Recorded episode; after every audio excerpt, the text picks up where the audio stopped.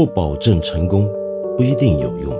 知识只是点亮世界的灵光。我是梁文道。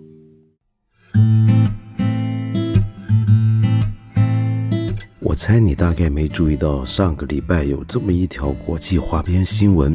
话说六月四号，美国的总统特朗普国事访问英国，呃，跟英国的首相 Theresa May 在他的官邸唐宁街十号见面。见完面要走了，离开的时候呢，没想到遇到了些阻碍。要知道，这回特朗普访问英国，呃，受到了英国人民盛大的招待，那就是示威。伦敦呢，呃，有好几场重大的示威游行。那么，示威群众想方设法想要阻截特朗普的行程，那么当然不能成功。但是，偏偏在这一天，他想要离开唐宁街十号的时候，却真的被人阻碍了。很多人认为这是唯一一次示威者成功阻碍他的行动，只不过阻挡他的并不是什么示威者。更加不是人类，而是一只猫。这只猫有名有姓，叫做 Larry the Cat。呃，全名是怎么叫？其实大家都叫它做 Larry。那么这个 Larry 怎么样阻挡了特朗普的车队开走呢？原来就是他躲在了特朗普的座驾。这个座驾呢，有个名字叫做 The Beast，野兽。我们知道美国总统呢。特别在乎安全，无论到世界各地，包括到我们中国来，都要用他自己的专用的、有特别防弹装置的汽车。就是这个汽车非常重、非常巨大、非常凶猛的野兽，被这只猫挡住了。因为这只猫呢，正好就躺在这个车底下，坐在那、蹲在那休养生息。那么特朗普跟他的随行人员呢，也很无奈。只能够好好的等这只猫呢休息够了，自己走出来，然后呢，这个车队才能够继续前进，离开唐宁街十号。那么当天这个场面呢，已经被很多的记者拍下来，所有的记者还一边讲一边介绍这个事情，一边大笑。那么这只猫为什么会这么有名呢？因为它是唐宁街养的猫，是首相府养的猫，而且它还不是一般的猫。它甚至还有一个正式的官职，那么这个官职叫什么呢？我先卖个关子，回头再讲。那么说回特朗普啊，其实这位美国总统，我们都晓得，他跟以前的美国总统不一样，有很多特立独行，有很多非常我能够说是过人的地方嘛。呃，其中一个特点是什么呢？就是他居然没有养狗。要知道，美国总统在白宫养狗可以说是他们历来的一个小传统了。那么这个传统呢，可以追溯到老罗斯福总统。老罗斯福总统呢，呃，也是个喜欢狗的人。那么只不过呢，他的狗呢，全都恶名昭彰。比如说，他养过一只斗牛梗，叫做 Pete。我们都晓得斗牛梗这种狗啊是特别的凶悍，忠心耿耿，其实很乖。我我挺喜欢斗牛梗，长得特别傻，是不是？可是呢，他跟人斗起来可不是开玩笑的。那么这个斗牛梗呢，就常常在白宫里面作恶，那么欺负人。那么其中有一回呢，他追咬法国大使，这个法国大使来白宫跟罗斯福谈事儿，大概是谈家国要事。那么这个法国大使居然被这个皮特追追追追，追到这个白宫的一个走廊边上，然后要下楼梯，他摔倒了，摔倒了，这个皮特还不放过，还追上去，真的把这个法国大使的裤子给扯了下来。那么后来呢，法国政府提出正式的投诉，罗斯福也很无奈，就只好把这只狗流放到他另一个住处、另一个别墅那儿去。呃，说到美国这些总统养狗啊，那么我们当然晓得，可能还不只是因为美国人都爱狗，美国总统也都爱狗，而且很多时候还是一个政治考虑，因为在世界各地啊，现在越来越多国家的政治人物，尤其是政坛的领袖，一个国家的元首。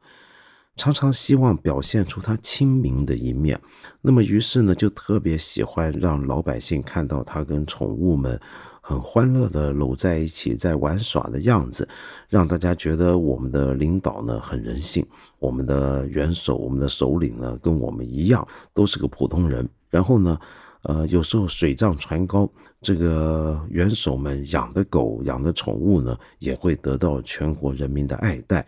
有时候呢，一些政治人物甚至可能会反过来指望，要透过自己养的宠物呢，让老百姓爱屋及乌，顺便也爱一爱这只宠物的主人，也就是这些元首自己。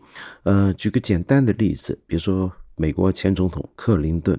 早在克林顿跟莱文斯基的那个性丑闻爆发之前啊，克林顿一直投射出来的公众形象是个很好的家庭男人，是个好丈夫、好爸爸，总要在公众面前，呃，展现一家三口非常团结友爱的形象。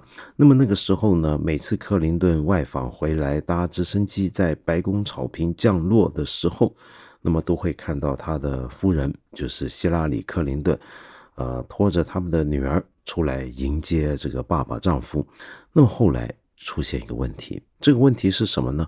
就是他的女儿雀儿喜要去西岸加州的斯坦福大学念书。那么以后呢，呃，就只有希拉里来接老公了。那么于是呢，他的身边的幕僚就觉得，哎。这有问题了，这一个和谐家庭的形象缺了一角，三缺一，恐怕不太好。那么，于是这时就发现一个更严重的问题，就是原来克林顿入主白宫之后，居然没有养狗，这有点败坏了白宫传统，是不是？那该怎么办呢？所以呢，他们就想到一个办法，这时候最好就是养一头狗来代替雀儿喜，那么补上这个铁三角的位置。该养什么狗才好呢？那么当时根据美国的种种的民意调查呢，美国人最喜欢的或者是销售量最大、养的最多的一种犬就是拉布拉多狗。那么所以克林顿当然要养拉布拉多。呃，那么养拉布拉多该养什么颜色好呢？曾经有人建议养头黑色的吧，但是后来他们的幕僚开会否决了这个建议，原因很简单，你想想看。这个总统下直升机，然后走向希拉里跟他们的爱犬。这个爱犬是黑色的，那么在照片上看起来会不会不太显眼呢？不行。那么养金黄色的又如何呢？毕竟美国人养的最多的就是黄色的拉布拉多啊。可是这也是个问题，因为黄色的拉布拉多太抢眼、太好看、太可爱了。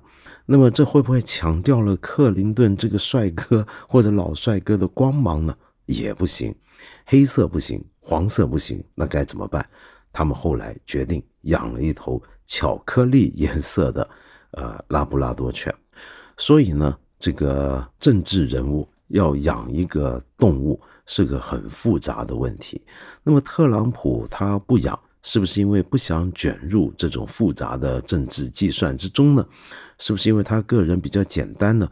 或者也有一些美国的评论家认为，是因为特朗普无论到哪里都要表现出 “me me me”，就是以我优先。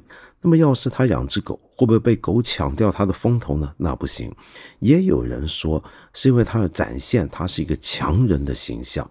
那么，强人呢，是不能够表现出太多的很温馨、很和蔼、很可爱、慈善的人性的那一面。你想想呀，一个强人总统老一天到晚抱着狗玩，这是不是很不像话呢？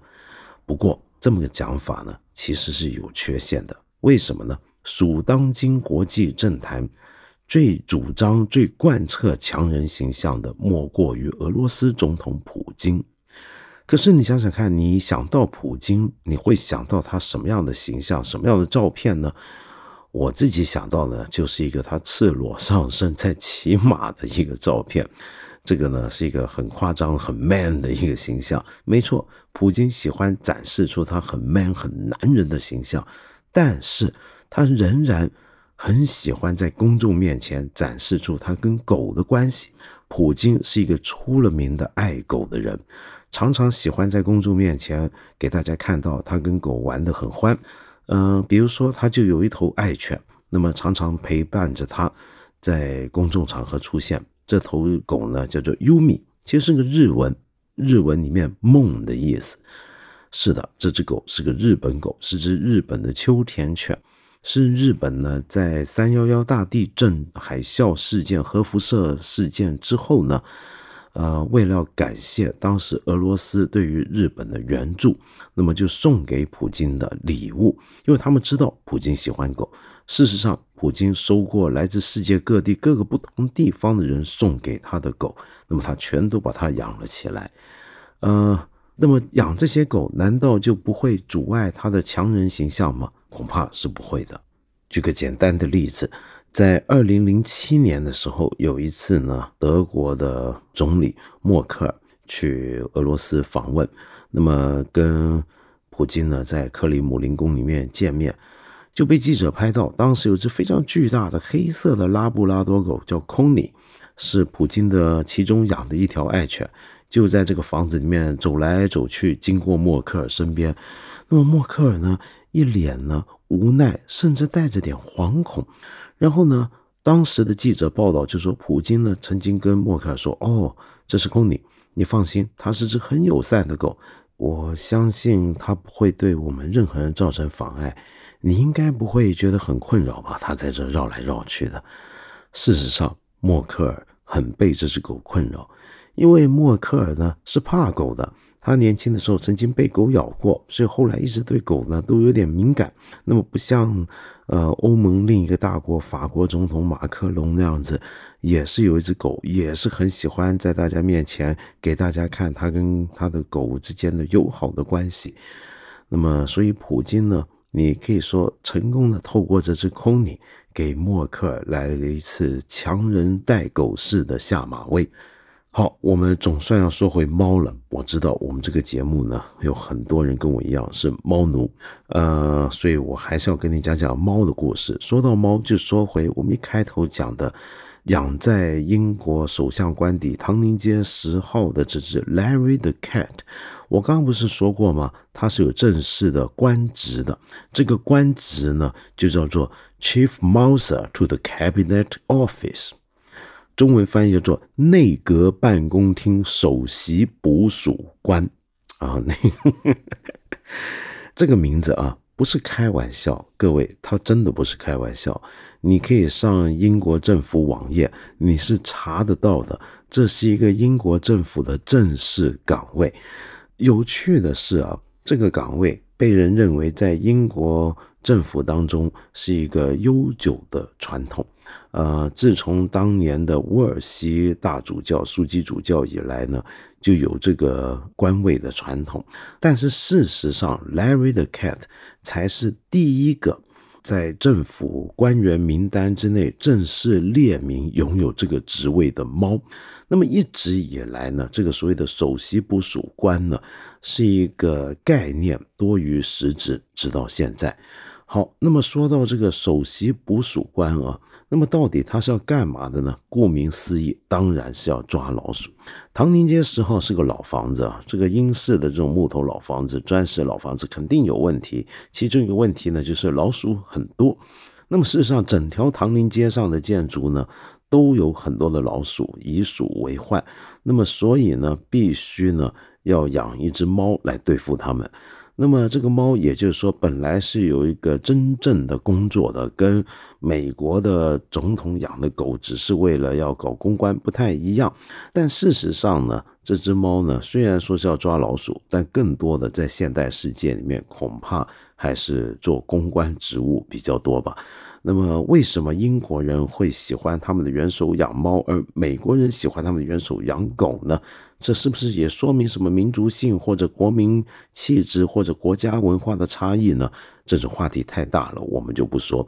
且先说回这个，呃，内阁办公厅首席捕鼠官历任的这些的官员的表现跟他们的行为。呃，在 Larry the Cat 之前呢，有好几任相当有名的内阁办公厅首席捕鼠官，其中一个比较有名的呢，叫做 Humphrey。韩福瑞这个名字也是有由来的啊，这只猫的名字。这个猫的名字呢，是来自一个英国在一九八零年代非常红的 BBC 拍的一个电视剧，叫做《Yes Minister》，还有它的续集《Yes Prime Minister》里面的一个很重要的主角。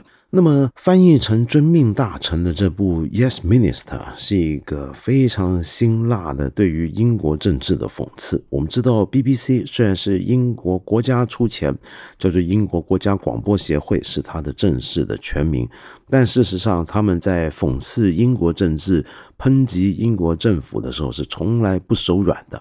那么这部电视剧就是其中一个明证。这个电视剧里面的这个韩福瑞汉斐这个主角，他饰演的呢是一个虚构的英国政府部门的首席的常任秘书长。这个职位啊，是英国式的文官制度里面公务员所能够达到的最高职位。我们知道，在欧美这些呃宪政民主国家里面。他们的主要的政治决策是由民选的政府去任命，或者是民选出来的官员去任命掌政。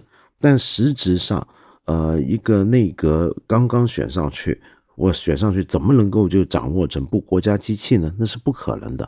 整个国家机器绝大部分的情况下都是由公务员在里面运作操作的。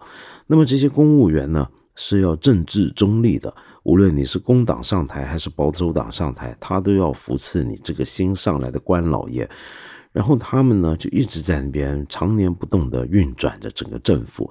而这些公务员逐层升级上去，升到最高呢，就是所谓的常务秘书长。那么这个 Humphrey Appleby 就是这个虚构部门的常务秘书长。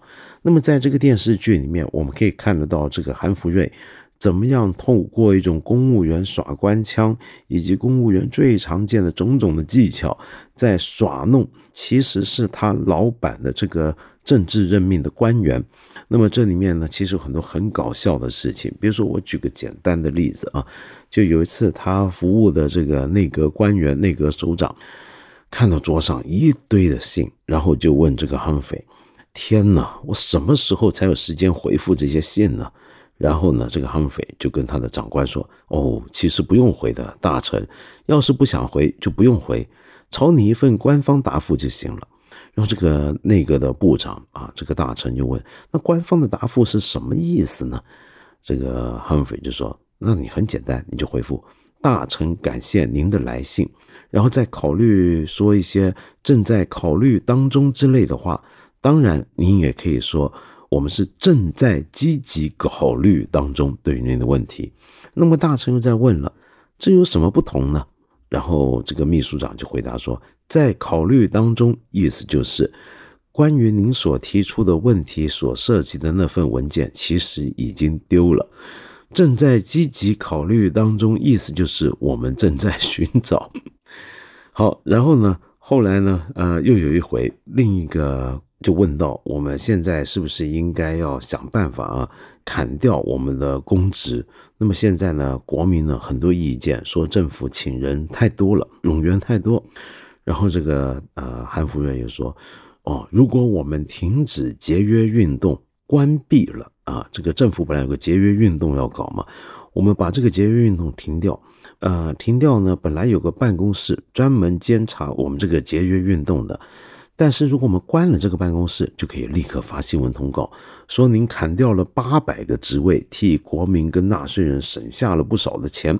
然后这个大臣说：“哎，但是这个办公室根本还没成立啊，我们根本连谁都还没任命过呢，那怎么样发通告说把这个办公室撤掉，炒了八百人呢？”这个大臣就说：“这不就更好吗？现在我们还节省了八百份的裁员费用。”那么这就是这个亨菲，呃，他的一个典型的他的回答。所以这个韩福瑞啊，是这个电视剧里面一个这么样一个耍官腔的人物，但是现在被选作为内阁办公厅首席捕鼠官这个重要的职位，你可以说是代表着一种所谓的英式幽默吧。那么这个韩福瑞这只猫呢，其实它的任期相当长。他服务过三位首相，从柴契尔夫人梅卓，一直到后来工党的 Tony Blair 布莱尔。那么你可能会觉得奇怪啊。那么美国总统呢是这只狗是跟着他的，他上哪就哪，他退休了，他下台了，这狗也跟着他走。那么这位英国的这个内阁首席捕鼠官这个猫怎么能够服务过三位首相呢？是这样的，呃，这个猫呢，他是属于啊唐宁街十号的雇员，就在这里待着，他不到处走的，他就是在这。首相呢是可以如走马灯般轮换。但首席捕鼠官是一直都在这里。那么，直到呢这个悍匪要服务布莱尔的时候，就出事儿了。那个时候呢，一九九七年，布莱尔刚上台，就有消息传出说，布莱尔的夫人啊，可能是对猫的毛有点敏感，也可能是因为觉得猫不太卫生，反正就是不喜欢猫。那么，跟这个悍匪相处的非常不愉快。那么，一直有这种新闻传出来。结果呢？这个事情对刚上台的布莱尔造成很大的困扰，因为老百姓觉得你这什么政府啊？你这个首相进来了，你们连跟只猫都搞不好。我们都很喜欢悍匪，你老婆怎么能不喜欢他呢？所以逼的这个布莱尔的老婆要出来跟这个猫，啊一起拍照合照，来证明给公众看，他们关系果然不错。那么可是再后来呢，又传出一个消息了，就是说在这个。啊，唐宁街十号里面，平常主要负责照顾悍匪的那个公务员呢，就做了一个备忘录。这个备忘录就说呢，原来韩福瑞是有肾病的，那么为了他的健康福祉着想，看来要给他一个稳定的一个退休的生活环境才好。于是就开始给他安排退休了。这个消息一出来，那么在野的保守党的领袖当时就出来说：“你看。”我们保守党在唐宁街十号八年了，呃，悍匪活得开开心心。你们工党才进去几个月，悍匪就病了，就要出来了。那么反正无论如何，悍匪后来呢是退休到别的地方，而且还有一阵子因为退休在别人家住嘛，呃，好久不见踪影。还有媒体说他们是死了，这怎么会死了呢？又有人说那是因为。布莱尔老婆找人谋杀他了，等等。后来英国政府被迫又要带着大家记者们去看一看悍匪晚年安度退休生活的那个家，那么才让大家摆脱了这个布莱尔老婆谋杀掉了一只猫的这么一个传闻。好，总算说回我们今天一开始跟大家介绍的 Larry the Cat 这只猫呢。呃，虽然说是担任首席捕鼠官，但是他在英国有另一个称号叫 Lazy Larry，懒惰的莱利。为什么呢？因为据说啊，他抓老鼠的能力相当不好。呃，虽然曾经被记者拍到过，他是抓到过老鼠，但是也曾经好几回被认为呢是漠视老鼠在唐宁街十号的行动。有一回呢，卡梅伦呢。就公开说要把它炒鱿鱼，那是因为他在他的书房里面见到了一只老鼠跑来跑去，而这个 Larry 的 cat 就端坐在一张沙发上面看着那个老鼠到处转，但是什么表情都没有，什么反应都没有，没有任何行动。相反的，当时住在唐宁街十一号的财政大臣 George Osborne，他养的一只猫菲亚哎，反而呢很擅长抓老鼠。说起来，唐宁街这条街挺有意思的啊。十号是首相官邸，十一号是财政大臣的官邸。在英国的体制之内，财政大臣的地位是仅次于首相。那么十二号呢？十二号本来呢是英国的下议院的国会领袖啊，也就党鞭的官邸。那么现在呢，呃，下议院的党鞭搬到了九号，而十二号呢？则跟十号有一条走廊打通，因为是唐宁街十号这个房子不大，其实挺小，所以呢要把十二号跟它连起来。好，反正无论如何，这条街上的房子呢都有老鼠的问题。George Osborne 财政大臣的猫很能抓老鼠，所以就任命了菲亚来担任这个内阁办公厅首席捕鼠官的职位。但是后来英国政府又发声明，就说其实这是误会。说为了不要伤害任何人跟猫的感情，他们形容这是一个 job share，也就是工作分享，是共同承担这个任务。那么后来我们知道保守党撤出，而 George Osborne 的菲亚本来是他自己养的猫，也跟着他走了。那么保守党的原来的这个卡梅伦撤出了，那么 George Osborne 他的菲亚本来就是他的猫，所以也跟着他走了。那么现在呢，Larry 的 cat 就继续留下来在梅姨身边。那么梅姨下台之后，当然还要继续下去。我们最后给大家介绍一小段 Larry 的 cat 在英国政府网页里面对他的这个工作跟职位的描述。好，我简单一边翻译给大家听听看。这边就说到，Larry 的 cat，自从他加入唐宁街十号之后，就造成了非常的 significant impact，就是非常有意义的重大的影响。他捕获了大不列颠的公众，呃的心灵，以及每天聚集在唐宁街门口门外的记者们的感情，而国家回报给他的。就是给他礼物以及每天的小点心。说到这，插一句啊，我们常常能够在英国的各种的政府的报告会影像里面看到唐宁街十号的大门，也常常看到 Larry the cat。那么他在门外散步，要回去的时候呢，他就蹲在门口看着门口的警卫。那么警卫这时候就要很识时务的让首席捕鼠官回到唐宁街十号之内。好，我继续念回这个 Larry 的 Cap 的职位描述。这边说到，Larry 呢，每天呢，大部分的生活的时间呢，都是用来迎宾、欢迎客人，同时呢，呃，做一些安全守卫的检查，要做一些安检工作，以及测试唐宁街十号之内各种古董家具，他们是否适合小睡。他每天的任务，同时还包括了沉思一套解决这个呃住宅内的老鼠的方案。那么，Larry 表示，呃，整个方案呢还处于一个战略性的规划阶段，呃，tactical planning stage，因为他不会抓老鼠嘛，所以呢。嗯，对于老鼠的解决问题，现在还处在战略性的策划阶段当中。说到这啊，给大家报告一下我的行踪。我现在人在罗马，罗马呢有一个小广场，游客不多，叫银塔广场。呃，我很喜欢这个广场，为什么呢？这个广场不只是古代罗马的四座神庙的遗址，而且还是罗马有名的流浪猫的呃。防护中心、养护中心，这个广场里面到处都是猫。你如果喜欢猫，你是个猫奴，你到罗马，你就应该到银塔广场去看猫。那么那里面的猫呢，都是有专人照顾好，在围栏当中，在这个古罗马人两千多年前留下来给今天的后人的遗址里面到处穿梭，盘踞了整个废墟群。嗯，说起来有意思。这个银塔广场啊，有一段围墙啊，是罗马年代的庞贝剧场的一个围墙。庞贝剧场正是当年罗马共和国元老院常常开会的地方。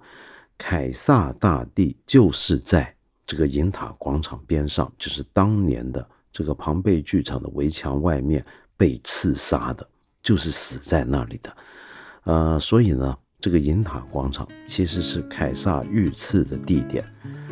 这个广场见证了多少的政治人物的来来去去，多少著名的英雄豪杰，包括凯撒这种人，曾经在上面留过足迹。可是，只有猫能够永远的在这里徘徊。这些政治人物都要走的，但是猫是永存的。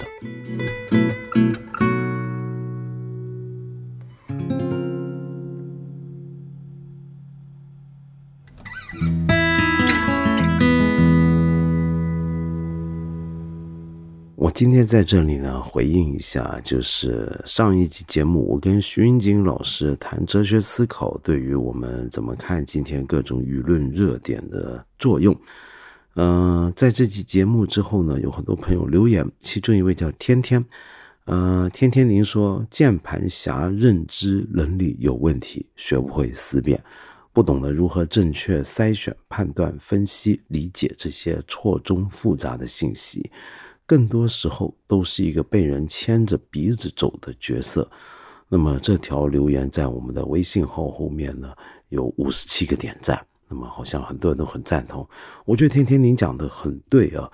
嗯，的确，很多时候我们做键盘侠，我们在网上很迅速的、很急切的，在很激动的在回复一些东西。很多时候可能是我们不太懂得思辨，不懂得如何正确判断各种复杂的信息，所以被人牵着鼻子走。可是呢，我觉得也有一些时候，甚至更多时候，问题并不在于我们。呃，收到的信息太过错综复杂，而是恰恰相反。我觉得有时候我们看到我们的键盘侠的表现，我觉得这并不是因为给了他们的信息太复杂，他们不会分辨，而是因为信息还不够复杂。什么叫信息还不够复杂呢？那就是有时候我们看到一个事件、一个时事热点、一个社会事件，甚至一个国际新闻在我们面前展现出来。我们以为我们知道了全面的消息，我们以为我们掌握了我们该知道、足以让我们支持我们下合理判断的信息，但事实上我们没有。这种情况有时候恐怕杀伤力才最大。也就是说呢，我们看到的东西很可能只是故事的一小部分，甚至是被扭曲掉的一小部分。所以，我们根本没有办法掌握这个事件的全貌的时候，我们又怎么可能去下一个合理的判断呢？这就是为什么我们说到，呃，当我们要做一个现代社会的成熟的公民，我们要有理性思考的能力，我们要有一颗冷静的头脑，同时，我们还需要一个外在环境的配合。这不是说我们个人。都学了哲学，学了社会心理学，都懂得冷静思考，我们就能够下理想判断的。因为还需要一个外在的环境，给我们一个充足的信息，让我们都能够得到我们认为对我们重要的消息。这时候，我们才有可能做出最明智的判断。您认为呢？我们八分这个节目每星期三、每星期五都会在看理想 APP 和看理想微信公众号同步更新。欢迎你给我留言，提出你的问题或者建议。我们今天就先聊到这里了，下期节目再接着谈。